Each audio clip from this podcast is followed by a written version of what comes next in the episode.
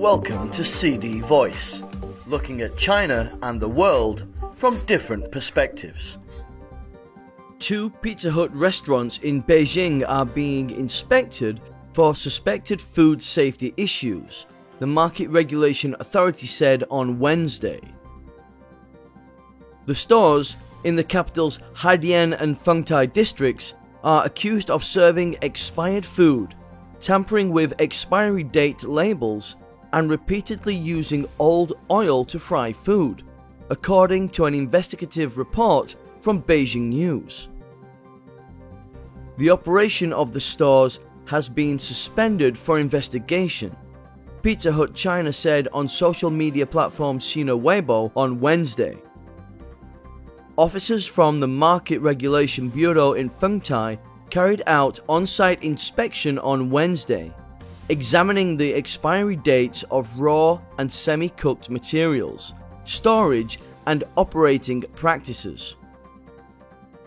It found a bag of bread that expired on Tuesday in the kitchen. Other food safety issues were also found, such as a dirty cleaning and disinfection room with unwashed dishes and the storing of personal clothes in the food storage room.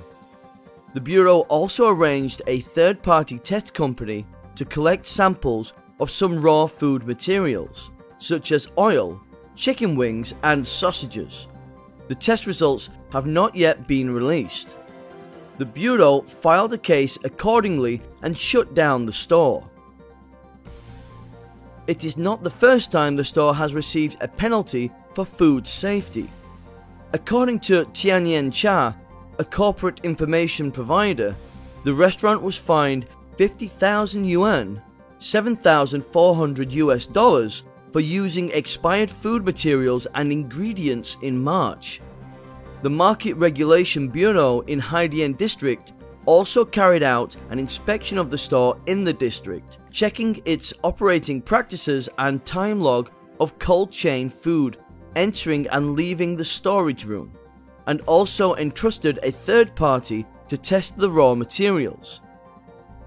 Pizza Hut has more than 2,600 restaurants on the Chinese mainland. All Pizza Hut restaurants on the mainland are operated by Yum China, which operates 12,000 restaurants in China, including KFC and Taco Bell. That's all for today. For more news and analysis, buy the paper until next time.